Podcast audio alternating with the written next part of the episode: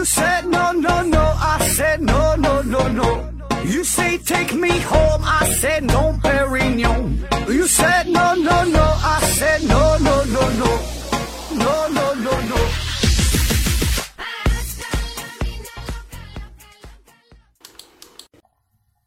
拼命探索，不计后果。欢迎您收听思考盒子，呃，还是线上硬广啊，听节目送奖品。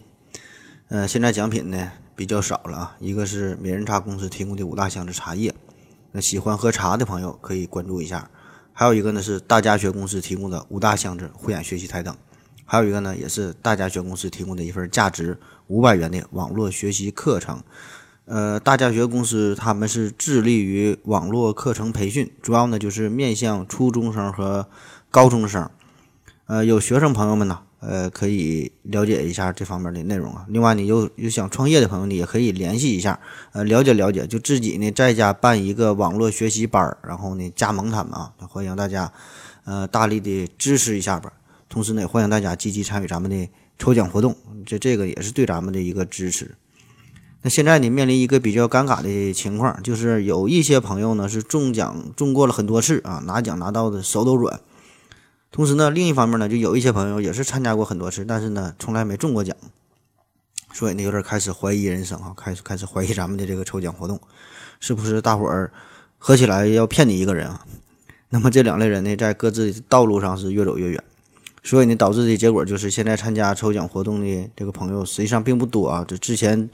呃，最火爆的时候，一每期呢都是一百多号人啊，一百五六十号人，而现在呢就比较少了，不到一百人，才才六七十人吧。那么这个事儿对于参加抽奖活动的人来说，这就是一个绝对是个好消息啊，中奖率大大提高。反正这事儿呢，就是一个互动的方式呗啊，反正你也不用花钱啊，动动手指就有可能呃免费获得一点小奖品啊，反正就是个玩儿，对吧？咱就是交点朋友，顺便呢帮咱宣传一下，帮这些。赞助商打的广告，呃，想获取更多信息的话，想加入咱们的微信群的话，你可以加我的私人微信号，呃，我的微信是思考盒子的拼音，思思考考和和子子，注意平翘舌发音。上期节目呢，咱们是做了一个番外篇啊，说是番外篇，其实是临时从我的另外一档栏目里边临时呃借用的，临时征调过来的，所以这个编号并不是常规的这个字数的。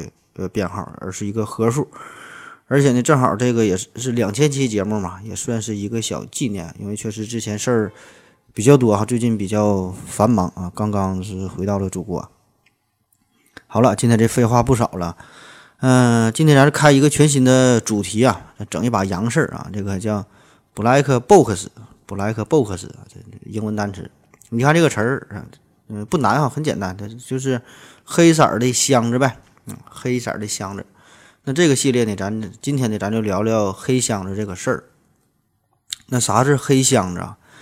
呃，叫黑箱啊，就这么说的。黑箱呢，是指人们一时无需或无法直接观测其内部结构，只能从外部的输入和输出去认知的系统。那在现实生活当中呢，有许多客观事物，当人们还不能、不允许。深入解剖其内部细节或不清楚其内部详情时，都可以把它看作是黑箱。那通过我这么简单的一个介绍，我想呢，你一定是没听明白。咱直接看两个例子啊，看两个故事。第一个呢是孟德尔的豌豆杂交实验啊，估计这个事儿很多朋友多少都会了解一些，咱上上初中、上高中的生物课也讲过。呃，孟德尔这是被称作现代遗传学之父啊，他是一个奥地利人，出生在一个非常贫困的呃农民家庭当中，父母呢都是园丁，他的祖辈上呃也都是园丁。那也许正是因为这个原因吧，才让他在种豌种豌豆方面很有天赋啊。他的这个豌豆杂交实验怎么做的呢？大概的意思就是说，把不不同颜色的豌豆呃结合在一起呀，把高矮不同的豌豆啊，这叶子不同的豌豆啊，就是相结合。然后呢，种出的结出的这个豌豆呢也不一样。然后分析种子的形状，哈，有圆的，有有有有带褶皱的。这叶子呢有黄的，有绿的。然后他就不停的种豌豆，不不停的种哈，然后不停的结果，啊，不停的观察啊，各种比例呀，各种杂交，得到不同结果。然后根据这些不同颜色的豌豆的比例呀，不同高矮的这这这个豌豆啊，这个比例呀，他就提出了基因的分离定律和自由自由组合定律。啊，虽然他那时候还不知道什么叫做 DNA，但是呢，凭借着这些杂交的观测的结果，他就推导出了这个定律。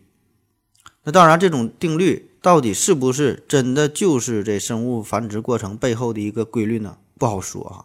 这个孟德尔也并没有亲眼所见，但是起码呢，就他的观测来说，通过不停的输入，通过各种不一样的输入，会得到。不同的输出，而且这个之间是有规律可循的，这个结果也是可以被反复印证的啊。所以这个人家这个叫呃这个豌豆杂交的实验得出了这个关于基因的一个规律。那另外一个故事呢是关于原子模型的研究。原子模型这事儿咱之前专门讲过哈，叫师徒关系这里边呃讲卢瑟福这个事儿。那关于这个原子内部到底长的是什么样？不同时代、不同的科学家、各种思想家啊，都在努力的去探索。可是呢，大家迟迟都不能真正的去观测到原子内部的结构。呃，所以呢，一直也没有什么大的发展哈，因为确实也没有放大镜，对吧？也没有那么锋利的刀，你怎么办？你想看你也看不到。所以，唯一能做的呢，就是通过一些侧面啊，去推导、去推测、去想。那曾经有人觉得这原子就是不可再分的，那再到后来呢，呃，提出了这个原子的早高结构，再到卢瑟福这个通过散射实验哈提出了核式结构，就不断不断的提出新的原子模型。你其实呢，每个模型的提出也都是一种猜测，谁也不敢说自己就是百分之百的正确。就包括卢瑟福这个核式结构，它也不是终极真理。那也就是说，他每一个人他们在做实验的时候都是。通过自己的操作啊，不同的操作产生了不同的实验结果，然后呢，以此来推导出原子的结构，呃，或者叫原子的一个模型啊。所以这个卢瑟福他的这个散射的结果只是打破了之前的早高结构，然后呢，提出了一个全新的原子结构模型啊。呃，当然这个它这结构啊也不是终极啊，这个今天还有更新的这个原子的模型呢。那好了，说完以上这两个故事，这两个故事有什么共同点呢？好像没啥共同点。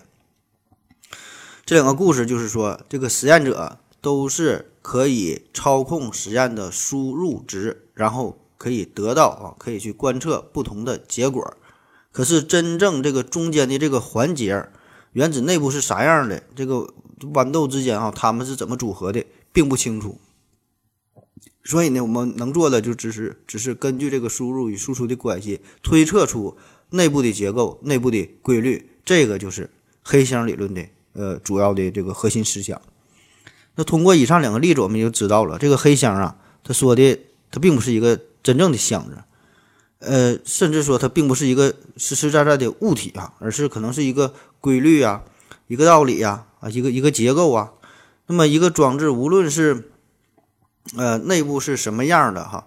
只要我们说看不到或者无法打开，可以看出这个黑箱。那只要是一个理论，一一个一个规律，我们没法没法确切的去，呃，把它剖析开啊。我们只能是通过输入与输出的结果来推测它，这样呢都可以看作看作是一个黑箱。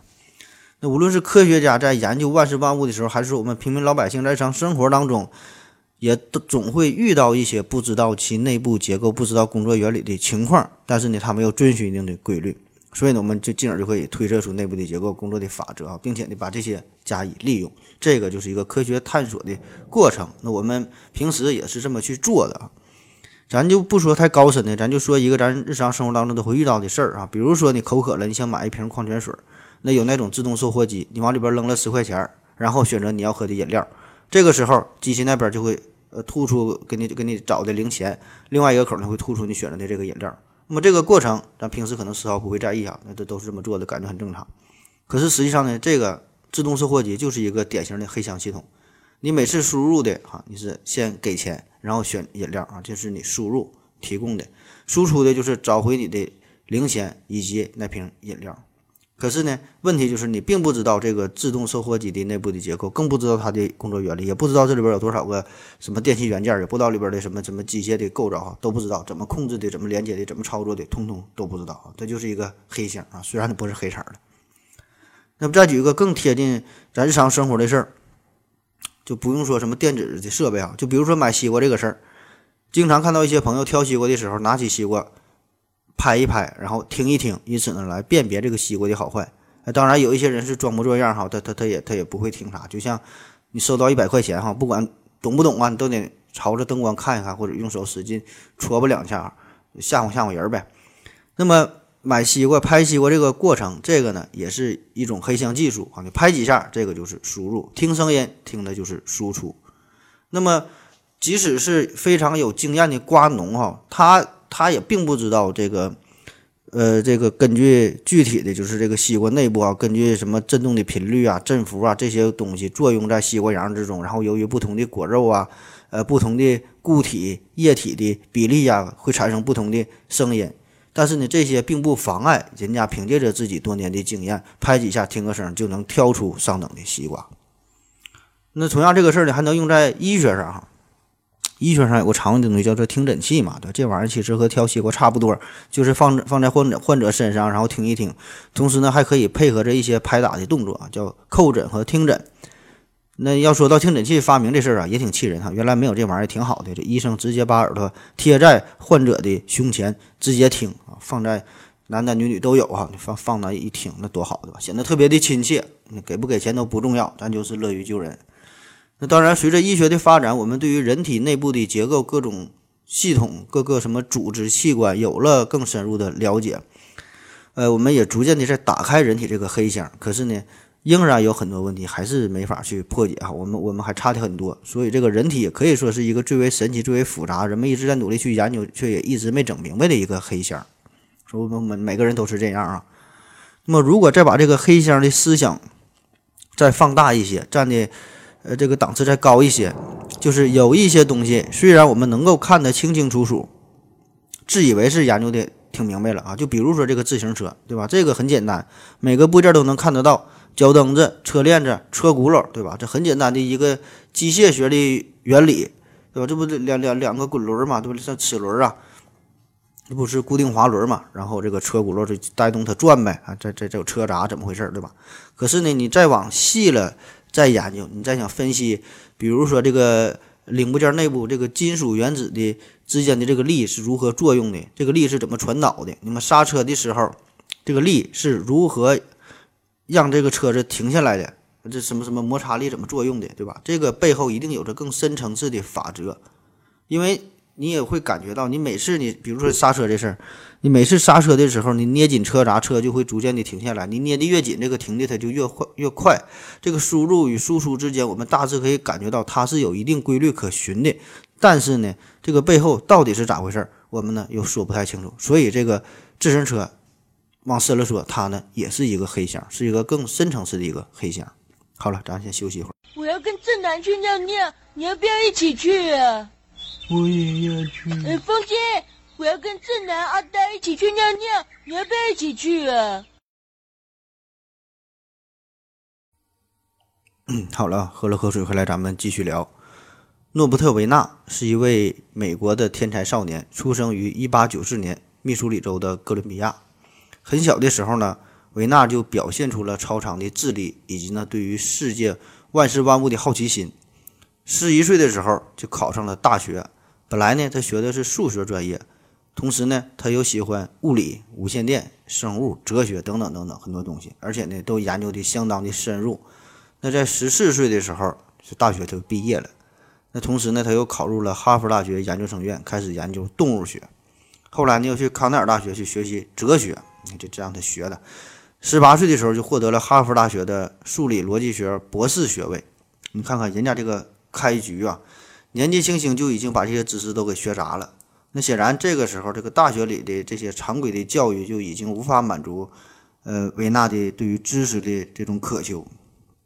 所以呢，在一九一三年，这个维纳就前往欧洲，向罗素、希尔伯特、哈代这些大师啊讨教学习。啊，说的这些人就是你曾经听过的这些数学、哲学大师啊。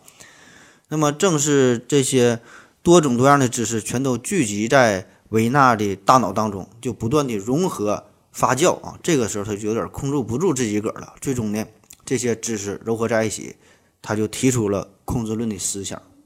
控制论啊，那控制论这个事儿，这个思想的牛逼之处就在于它呢，并不是一个呃确切的某一个领域的这种理论，就是说它这个应用范围极广哈，可以是比如说这个呃自动控制系统，比如说生物神经系统。可以说是呃生命科学的这方面哈，通讯技术、呃机械设计、电气工程等等，就很多方面都有这种思想存在这里边。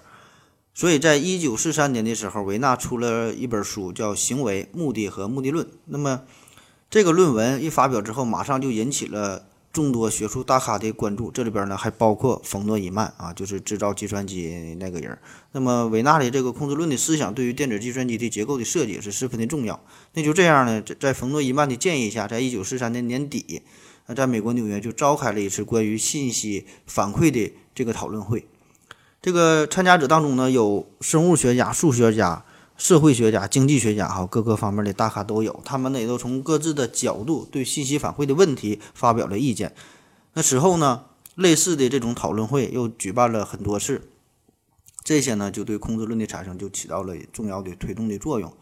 那么在五年之后，维纳啊出版了巨著《控制论》，同时呢也就宣告了这门科学的诞生。那对于这个控制论的思想的评价，说它呢是呃可以看作是继相对论和量子力学之后又一个影响全世界的一个超重量级的一个理论。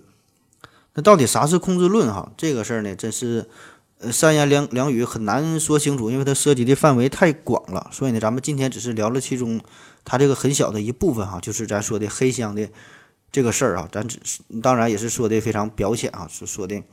就是贴近生活的这方面上了解这个事儿也也就行了啊。这个黑箱也是控制论当中一个非常有代表性的一个方面。那还有一个词儿，咱是经常听到的叫反馈嘛，有正反馈、负反馈。反馈呢，这实际上也是控制论研究的一个重要方面。所以它就包罗万象哈，包括包括的方面太多了哈，没法一一说到。咱就单说说今天咱说这个黑箱这个事儿。那在一九四五年呢，维纳呢在他的文章当中写到：所有的科学问题都是作为闭合的问题开始的啊，它这里边用的是闭合，闭呢闭合就是就是封闭的盒子。呃，他还说啊，若干可供选择的结构被封闭在闭合当中，研究它们的唯一途径就是利用闭合的输入和输出啊，就是咱呃先生说的这些事儿。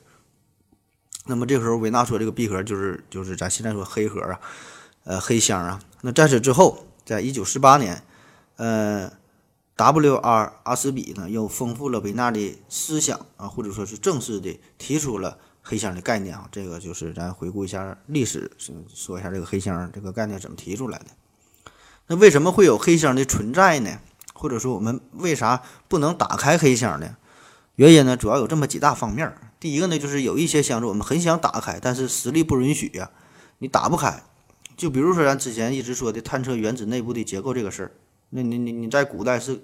无法想象的，你你没有历史加速器，没有什么强子对撞机，对吧？我们只能是去瞎猜。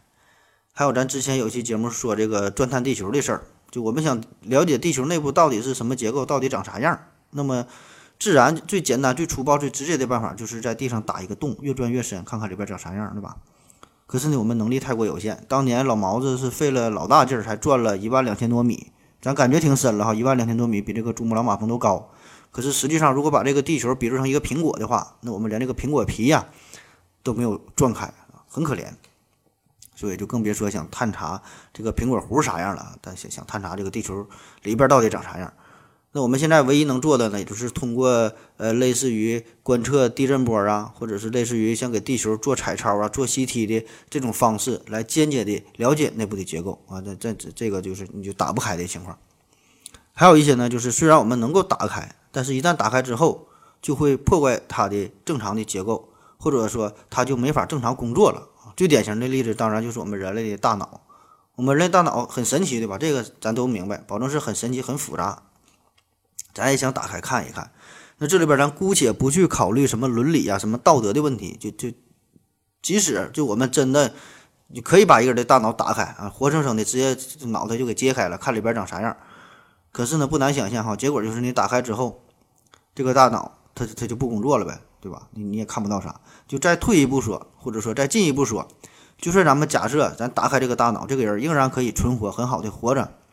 可是呢，仅凭我们的右眼，咱们也看不出个什么子丑寅卯啊。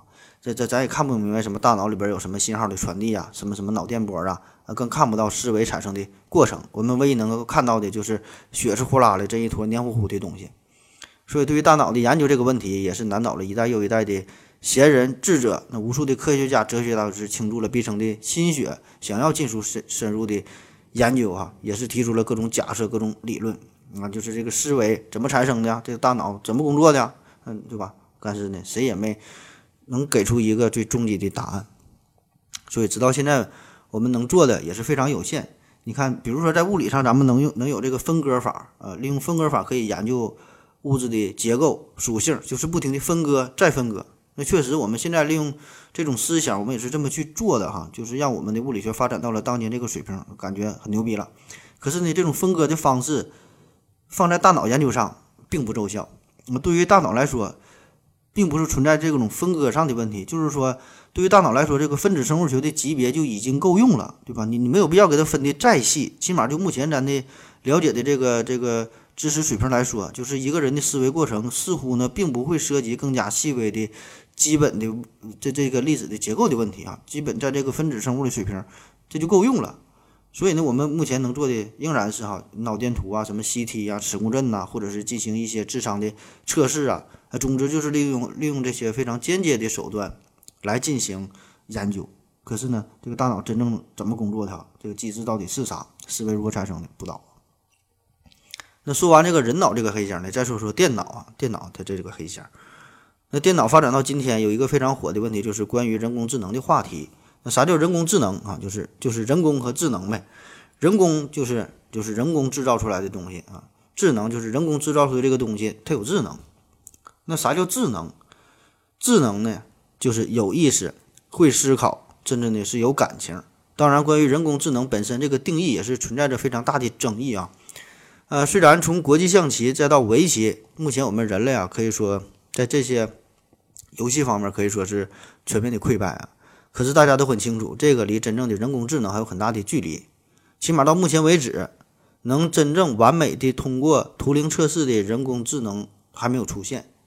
而且这里边呢还存在这样一个事儿哈，就是咱总说这个，呃，图灵测试，图灵测试啊，说图灵通过图灵测试就就是一个很很牛逼的这个人工智能了。不知道大伙是否这么想过啊？就是，就算是一台电脑通过了图灵测试，每个问题回答的都是相当完美，以至于在一定时间内让这个提问者不能分辨出这个到底是人还是机器，那么我们就有足够的信心说这个电脑它会思维了吗？它有思维了吗？图灵他说是可以啊。那我们也姑且这么认为，对吧？这这个呃说这个电脑啊，可以做到一个相当牛逼的档次了啊。虽然我们不知道这个电脑怎么去做，也不管它是怎么去做的，反正它是做到了啊。这个是当时图灵的这个这个看法。可是不知道您各位是否想过，就是其实这个关于这个图灵测试，这里边也涉及到一个黑箱的问题，就是我们把这个提问者和这个电脑啊，就受试的电脑放置于同一个系统当中。这个提问者呢，仅仅是根据提问和回答，其实呢，这也就是输入与输出的过程来进行判断。那显然，这个只能说在某种程度上，电脑和人脑达到了一个难以区别的地步啊。不管对面是一个电脑还是一个大活人，对于同样的输入与输出，呃，对于同样的输入都有一个类似的输出啊，所以咱们没没法判断，没法区分啊。可是实际上呢，对面的电脑和这个人脑，它的工作原理是完全不同的。所以，通过图灵测试测试哈，只能说是这个是真呃是真正人工智能的一个必要条件，但是呢，并不是充分条件。所以这也就上升到了一个更高层次的思考。嗯，讲个故事，说假设有有一天啊，这个可以当做一个思想实验，咱咱咱说一下。假设有一天，嗯，又有地球人登上了月球，然后呢，在月球上捡到了一个手表。这个手表呢，和看起来就和地球上这个手表没有什么区别啊，就正常的普通的一个手表，也是有时针、分针、秒针，从一到十二的四个数字，走时呢也给也挺准的，也是跟咱一样二十四小时啊这么走。那这个时候咱们一定会非常兴奋呐，那几乎可以肯定，这个就是外星文明制造出来的一不小心落在这个月亮上的一个手表。那么很自然的，下面一个想法就是想把这个手表拆开看看啊，看看它外星人是怎么造手表的。可是无论怎么努力呢，用钻头去切割呀，用钻石切割呀，用这个呃液压钳啊，就就想掐一下啊，放王水里泡啊，用火烧啊，用激光击它呀，怎么打也打不开。那打不开，就在那就看着嘛。那过了几天，发现这手表它就不走了，停了。这叫大伙可急坏了啊！怎么办？那这在这帮科学家里边呢，有一位高人啊，这个高人看了看这个外星的这个手表，就说这手表没劲儿了呗，你得给它上劲儿啊啊！你拧一下那个表把，一上劲儿它就走了。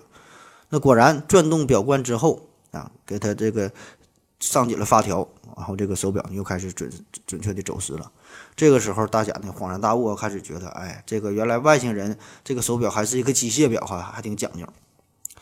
可是问题是呢？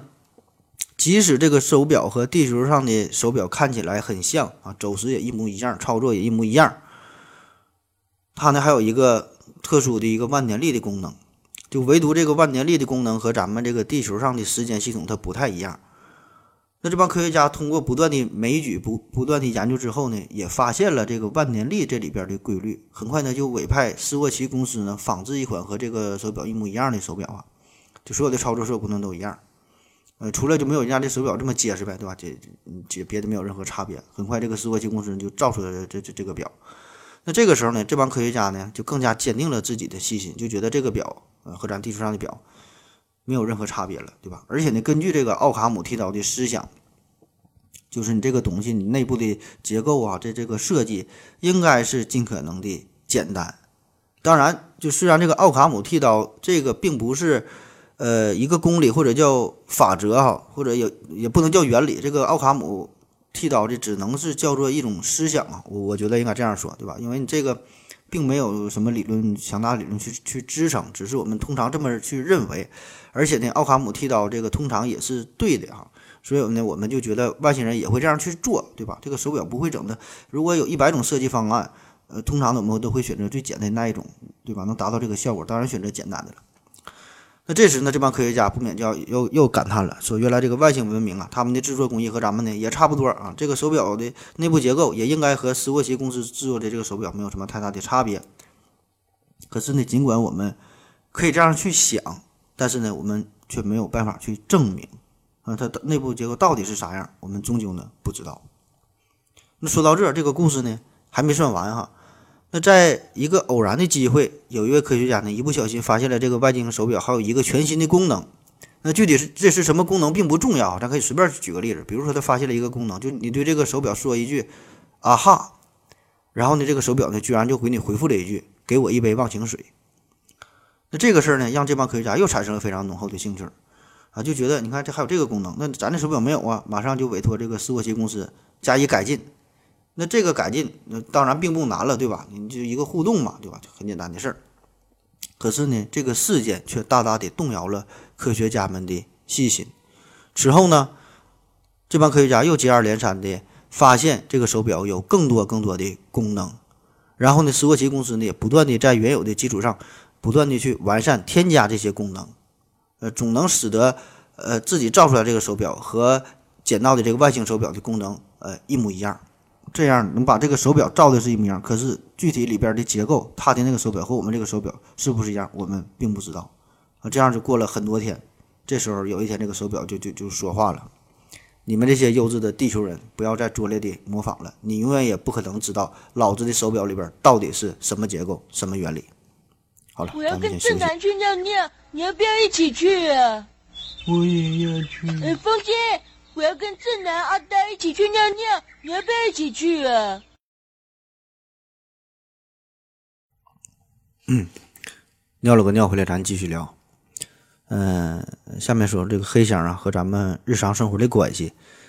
嗯，黑箱其实我们每天呢都在不停的使用黑箱。你看，手机是黑箱，电脑也是黑箱，汽车也是黑箱。可以说，你所有使用的电子设备、各种仪器。这些都是黑箱，就连你，你就拿这个钥匙怎么打开门锁，对吧？这你你都整不明白，所以这个锁都它也是一个黑箱。那这些黑箱就都给我们带来了极大的便利。就虽然我们多数人并不是真正的知道它的内部结构和这个工作原理是啥，但是呢，这个一点都不耽误咱们去使用它，去享受它给我们带来的好处。在很久之前，呃，咱有一期节目说聊到这个这个科技锁死的问题。科技所指就其中科技所指有这样一种可能性，就是人类的知识的总量会越来越多，学科呢会被划分的越来越细，所以呢会在未来的某一天，就是人的生命是有限的嘛，那么在他的有生之年非常有限的生命时间里，能够掌握的知识一定也是有限的，就只能掌握了一些基础知识之后，咱们才能更才能进行更高高层次的去创造。所以这样就产生了一个矛盾，就是当这个文明发展到一定程度之后，我们穷极一生也无法掌握足够多的知识，所以咱们就没法站在巨人的肩膀上，就没法进行更多的创造。叫吾生也有涯，而知也无涯。以有涯虽无涯，殆矣。殆矣啥意思？殆就就死逼了呗。那这个问题如何解决？当时说哈，一方面哈，解决方案就是说可以延长人类的寿命，这样就可以学习更多的知识。对吧？你这这样就可就可以有更多的呃时间去创造。另一方面呢，就是脑机接口这类的技术的发展啊，就是你想学习什么，你不用真正的去学，你只要在耳朵上在鼻子里边插个 U 盘，里边几几个 G 的这个知识啊，一下就传导过去了，你根本也不用学，直接拷贝就完事儿了。那以上这两个方面，呃，都是很好的思路，而且呢，也并不完全是天方夜谭。现在我们已经有了一些的进展啊。那今天呢，咱说这个黑箱理论，同样呢，也是一项。呃，突围这种由于漫长知识可能导致的科技所使的一个一个办法，一个突破口。也就是说，很多东西咱们并不需要真正的去呃弄得特别的透彻，呃，去去研究它背后的原理，呃，都这些都不重要，咱们会用就行，能用就行，好用就行，或者应该说。很多的时候，就是你想研究，你也你你也研究不明白了，对吧？就比如说你看个电视，你也不知道这个电视怎么工作的，你好看啊，就完事儿了呗。你吃药的时候，你也不知道这个药物的作用原理是啥，能把你病治好就行了呗。你拍照的时候，即使你学过摄影，对于什么光圈、曝光、快门啊有一定的了解，可是这个内部的结构啊，电荷耦合器件的这个图像传感器，什么 CCD 啊，这些是怎么工作的，对吧？你你一定你也是一脸懵逼，所以你能做的只是。按一下快门，余下的一切都由别人来做。这个就不仅是我们说照相这个事儿，就是我们每天都过着这种类似于在使用傻瓜相机的这种生活。这是咱们正常人的生活，而科学家面对的这个处境呢，也不并不比我们好到哪去，甚至呢，比我们面临的这个问题还要更加的严峻。就是咱之前说的啊，有对于一个学科内部基础知识的一个掌握啊，这是一个非常痛苦的一个漫长学习的过程。那怎么办啊？同样也可以借助这个黑箱的思想，利用这个黑箱可以做到最大程度的知识共享，这样呢就能够节省下来时间，把更多的精力放在自己最为关关心的这个问题之上。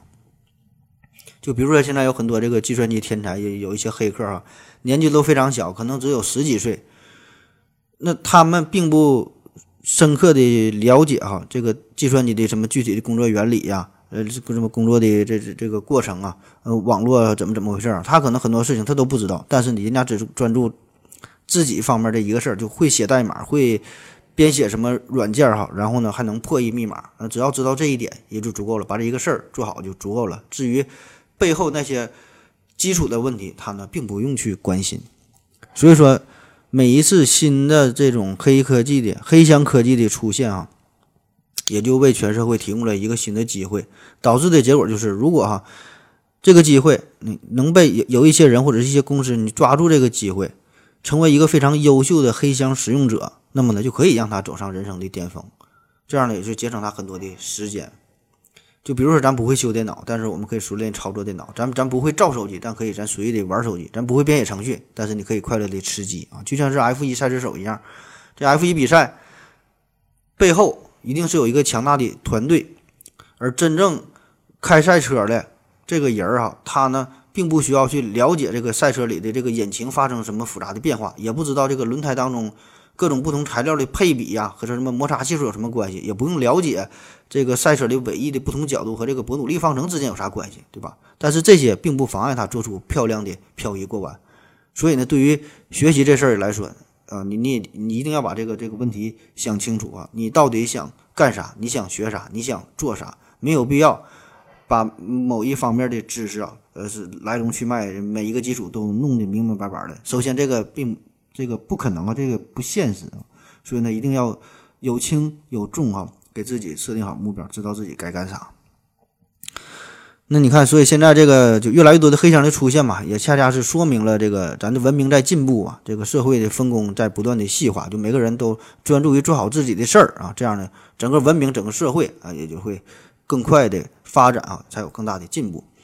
那回想古代，在罗马时期，有一种叫做扭力弩炮的啊，这这这个武器。那么对于它的操作者来说，必须呢要懂得会手动开平方，才能进行精准的发射。而在拿破仑时代，同样这个炮兵必须呢会精通三角函数，这样呢才能计算出这个弹道的落点。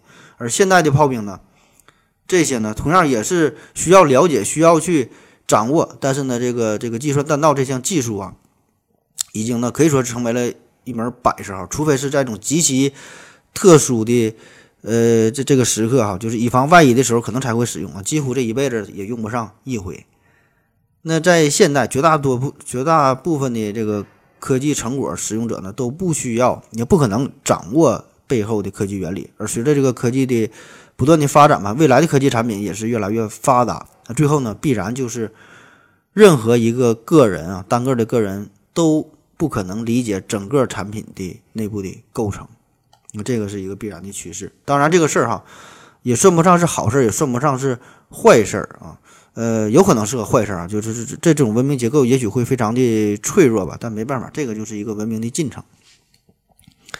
那说到黑箱这个事儿哈，当然我们今天使用的这些电气设备啊，是这些电子仪器啊，说这些是黑箱，这个实际上只是一种相对的黑箱，这和前面说的这个大脑工作原理还不太一样哈。那个是起码到目前来说是一个绝对的黑箱，就是。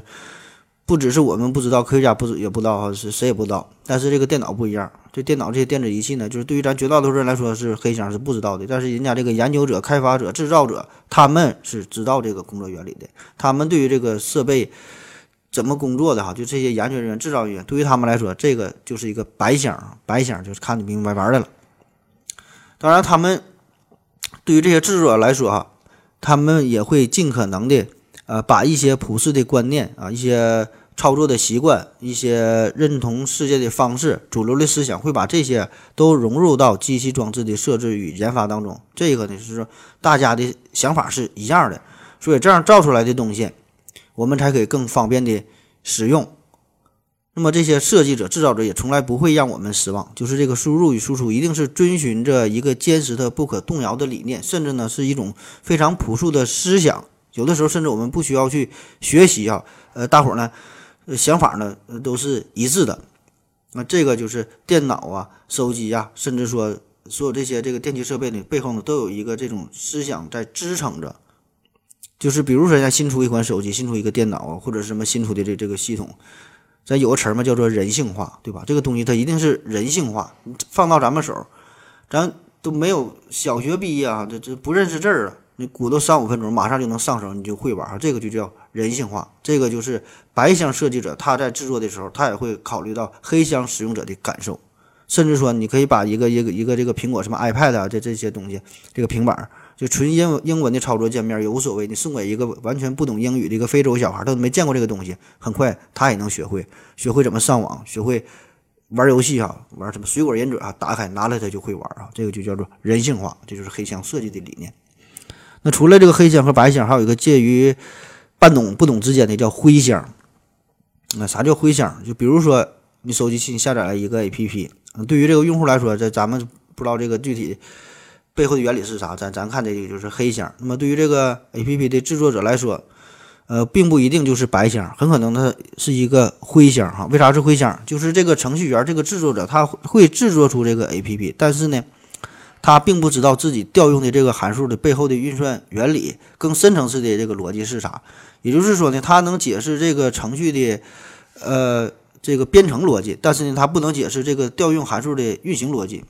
就是他也是知道一个一个表面现象哈。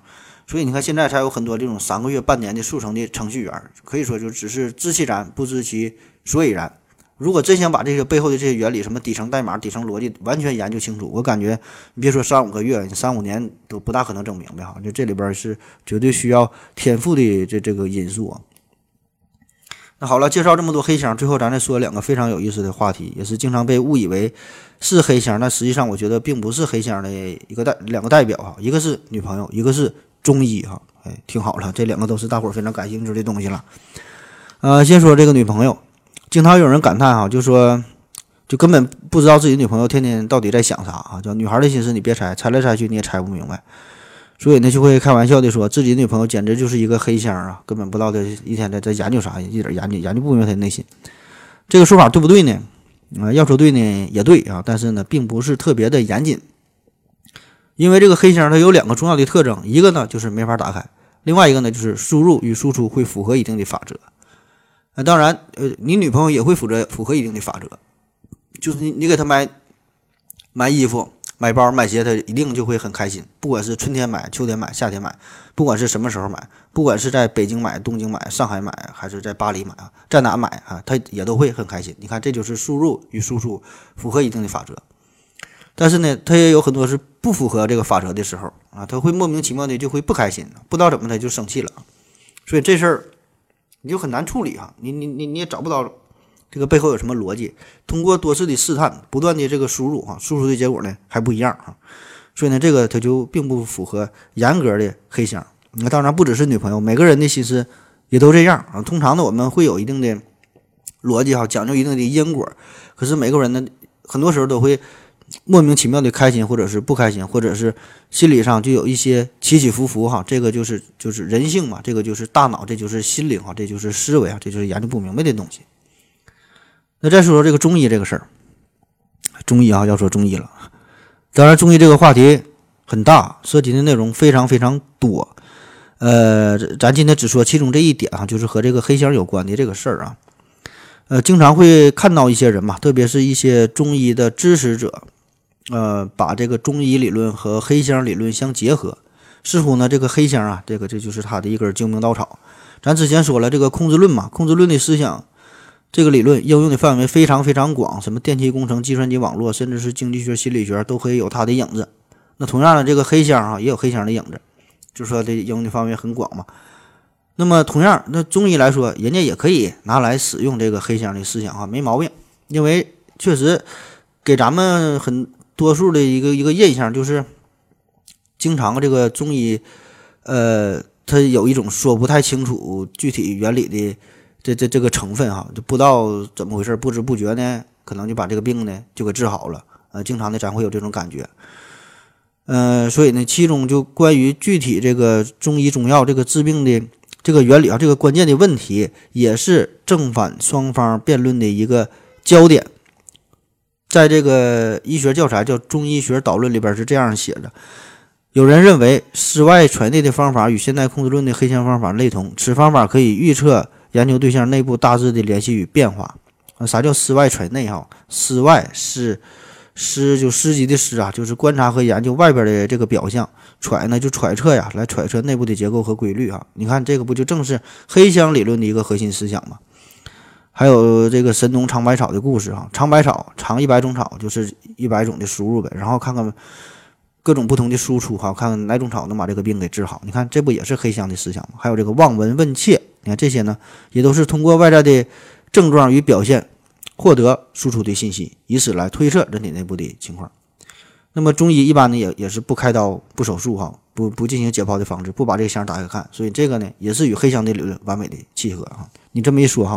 我我还真就有点信了。那么这个理论到底对不对呢？我个人的理解是这样的哈，还是那句话，你符不符合黑箱啊？咱就看两个它的这个重要的特征，一个呢就是没法打开，一个呢就是输入与输出符合一定的法则，有一定的规律。那么这个中医确实很好的符合了第一点，就是没法打开哈，就是整不明白这个作用的原理到底是啥。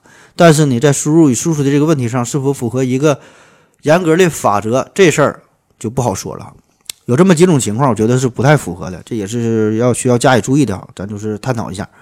第一呢，就是有的时候有一些是存在着没有输入却有输出的情况，啥意思啊？就是有一些病你不吃药自己也能好，比如说普通的感冒、水痘这些叫自限性疾病。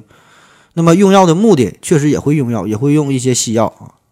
用药的目的呢，只是缓解这种不舒服的症状，但并不是想彻底的治疗这个病还有一还有一些情况呢，就是输入的偶然性会造成输出。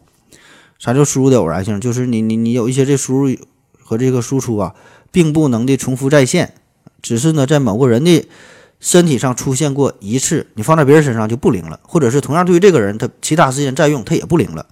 这种事儿呢确实有啊。那么在医学上。呃，我们把这种情况呢叫做个案，个案呢，那具体原因确实咱也没研究太明白啊，不知不觉它就是好了。但是这个事儿呢，并没有代表性，并不能重复也也也也也不适于，也不也不应该去推广，就个案嘛。所以看病这个事儿呢，你不要讲那些神奇的故事，不要听那些神奇的故事啊。神奇的故事它只发生过一回啊，哪怕这个故事是真的啊，也没有啥意义。这就有点像守株待兔一样，它不可能天天有那么多的傻兔子哈，一辈子遇着这么一个，呃，也就是是算你就挺幸运了。还有呢，就是多重输入会造成单一的输出。就比如说你吃了三种药，完你这个病好了啊，那么问题来了，是这三种病共同的作用把你这个病治好了，还是其中某一种药发生了作用治好了，还是其中某两种药共同的结果把这个病给治好了呢？这个事儿你就得仔细分析一下了啊。就比如说有一些偏方说治疗皮肤病有特效，而且用完这个药确实挺好使，真的治好了。后来一调查，这个偏方里边有地塞米松啊，就是激素啊，激素。嗯，西药当中很多治疗皮肤病的药确实都含有激素啊，就是这个地塞米松。那恰恰呢，人们就是担心一听激素，挺害怕的啊，担心激素有一些副作用，就才才才不用了嘛，才才用中药。没想到你是这样的人啊，那偏方里边居然放了放了放了西药。那么这事儿一爆出来之后啊，这这个偏方制造者这个厂家他就坐不住了，而且呢，这个药监局。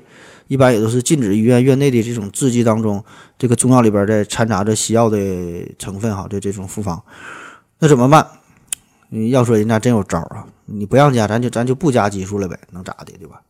其他配方不变，咱就不加激素啊。原来用的什么连翘啊，呃，什么精介顺啊等等这些中药，还是原来的包装，还是原来的味道，啥没变。只是呢，在原来的包装的原来的这个使用说明书上面加上了这么一句话。请与醋酸地塞米松乳膏配合使用。那这都真事儿哈！你现在一百度，你都能找着这种药。但是名儿我就不说了，感觉我给他做广告似的。就是这个问题，就是实际上这里边谁在起的功效，对吧？就是这个地塞米松嘛。所以你你你得判断好是哪种输入导致了这个输出啊，嗯，免得有这种狐假虎威的这个这这个这个情况出现。同时呢，还要考虑这个单输入与多输出的问题。啥叫单输入多输出？就是吃药的目的是啥，对吧？你想治病啊，可是你，同时还要考虑另外一个问题，就是这个药物会不会带来副作用？就是有效性和安全性这俩缺一不可。嗯，大家这个可以看一看前几年有个非常火的事件，叫龙胆泻肝丸，里边有这个关不通这个事儿啊。你上网一查哈，一堆一堆的关不通，那一看就明白了，对吧？那咱中西欢说这个是药三分毒啊，用这句话呢作为一个幌子。那其实我觉得这就是一个和稀泥的办法。既然你知道了是药三分毒，咱能不能把这个毒性给减小一点，或者是避免这个毒性呢？对吧？你你你别总出现这种汽车压罗锅死了也值得的这种悲剧啊！而关于这个中药啊，还有一个最重要的就是输入与输出，并没有找到一个真正的背后的一个规则，并不是放之四海皆准，永远呢都成立的这个规则。嗯，就是虽然咱不知道这个背后的工作原理。呃，没事儿哈，这个咱咱也认啊。只要你这个好使，咱不知道原理也行。你只要百分之百能把这个病治好也行。但是实际上呢，并不是如此，对吧？你看人家孟德尔种豌豆，他种豌豆，你种豌豆，不管谁种，不管在哪种，都符合这种遗传的规律。虽然大伙儿都不知道，当时啊是都不知道这个遗遗传规律这个到底是怎么回事，对吧？但是呢，这规律这个是准的，这个是准的。但是对于中医的问题来说，咱们也可以就是。呃，接受这种不知道怎么能把这个病就治好的一种方式，可以啊。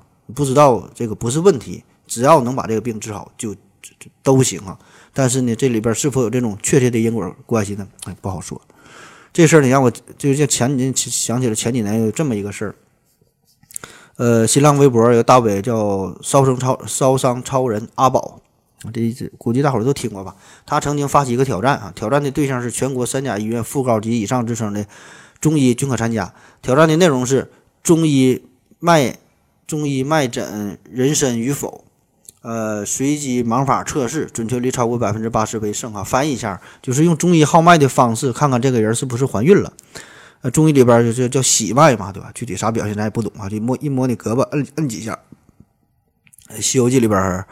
还有这个片段悬石诊脉啊，那后来说是北京中医药大学的一个教授叫杨真，他是接受了这个挑战，然后呢说是准备参加测试的这个都是育龄妇女啊，都三十二三十二名，然后呢其中一半呢是孕妇，就十六个怀孕，十六个没怀孕。然后测试的过程呢是想让这个医生与参试者之间用这个帘儿啊拉上，谁也看不到谁，也不能看对方的面容啊、体态呀，任何的关系都不知道，只能是呃号脉这种方式。但是很遗憾呢，我并没有在网上查到最后的这个挑战的结果是啥。呃，我查一些说说是这比赛是被叫停了，这也不知道真假。后来没看到后续的报道了，很遗憾。嗯，真是希望这个咱这让咱看一看哈，就是不管真假的对吧？咱咱了解一下，你你你是真有实力，真能耗出来对吧？那咱就相信你呗对吧？咱就用这个结果说话。那如果这个套用黑箱理论的话，黑箱理论的话就是。咱现在有一些这个检测技术啊，就比如说有个叫 HCG 化验的 HCG 啊，对，除了一些特殊的一些内分泌疾病和一些肿瘤这些少数的情况，多数情况下你化验这个指标啊，其实挺准的，看你是否怀孕一验一个准儿，还可以利用超声波的检测的方式啊，在你肚上一超，人一看，哎，男男孩女孩都能给你看出来啊，相当准了。那虽然对于我们多数人来说，并不知道这个 HCG 为啥会升高，这个超声波的作用原理。是啥？咱也不知道哈。可以说这个对于咱来说也是黑箱，但是人家这个真灵啊！好了，今天节目呢，基本就这样了。放眼望望去，这个黑箱问题已经是广泛的存在于各个科学当中了。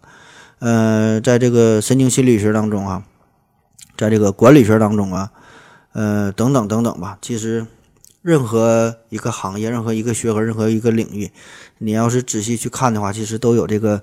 黑箱或者这种黑箱的思想存在着啊，呃，阿斯比曾经说过哈，所有的事物都是黑箱，或者叫万物皆黑箱。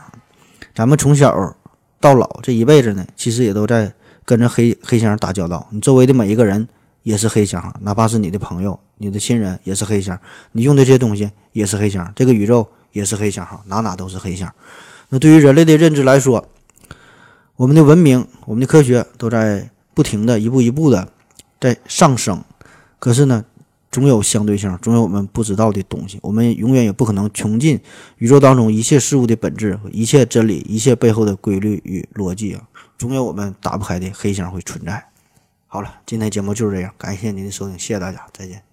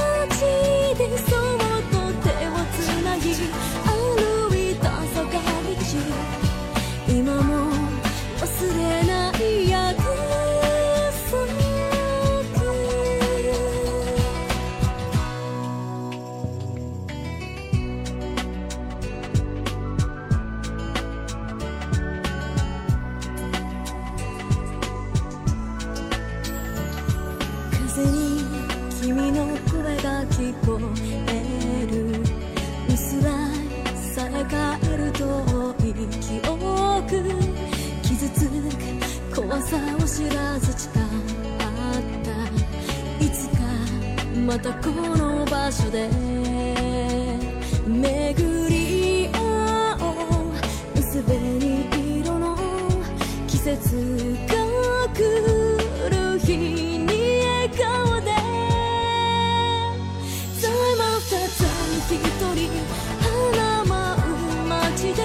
散らざる時は